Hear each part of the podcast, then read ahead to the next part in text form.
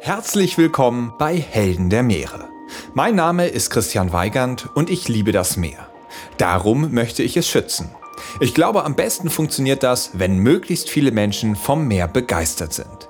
Darum interviewe ich Menschen, die mitreißende Geschichten vom Abenteuer-Ozean zu erzählen haben. Freut euch auf Abenteurer wie Julian Sanchez, der 131 Tage allein in einem kleinen Ruderboot den Atlantik überquert hat. Er wurde dabei von einem Wal gerammt, hat Leck geschlagen und dann fiel auch noch sein Satellitentelefon aus. Der Moment, in dem ich wusste, jetzt ist das Satellitentelefon kaputt, habe kurz drüber nachgedacht und dachte so, now it's a real adventure. Jetzt äh, ist es wirklich ein Abenteuer. Diese ganze Strecke ohne irgendeine Ahnung, was das Wetter machen wird, durch die Bahama-Bank was eine der schwierigsten äh, Navigationsaufgaben der Welt ist, durch den Gulfstream alleine durchzurudern.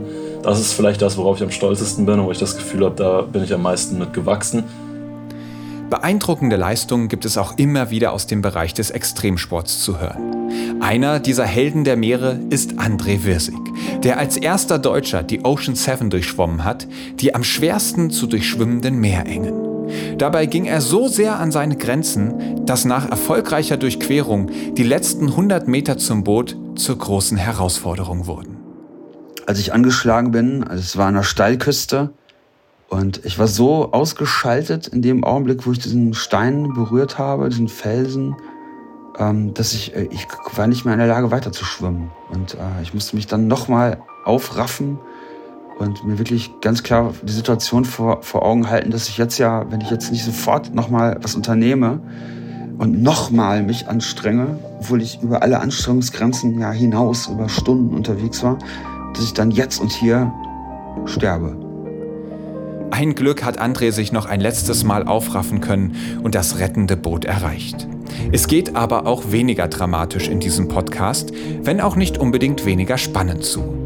Zum Beispiel, wenn uns Antje Boetius, Leiterin des Alfred Wegener Instituts und eine der renommiertesten Meeresforscherinnen der Welt, mit in die Tiefsee nimmt.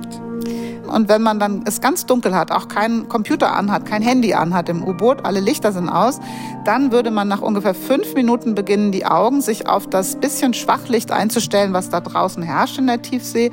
Und es gibt wirklich fantastische Lebewesen, die richtiges Feuerwerk machen. Und es ist mit so viel Freude und Glück verbunden, das Entdecken.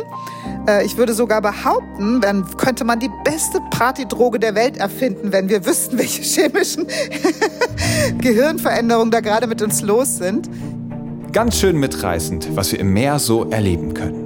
Ganz viel Begeisterung, gerade für die arktischen Meeresregionen, gibt es von der Spitzenfotografin Esther Horvath, die uns in den Moment mitnimmt, in dem sie ihr berühmtestes Foto geschossen hat.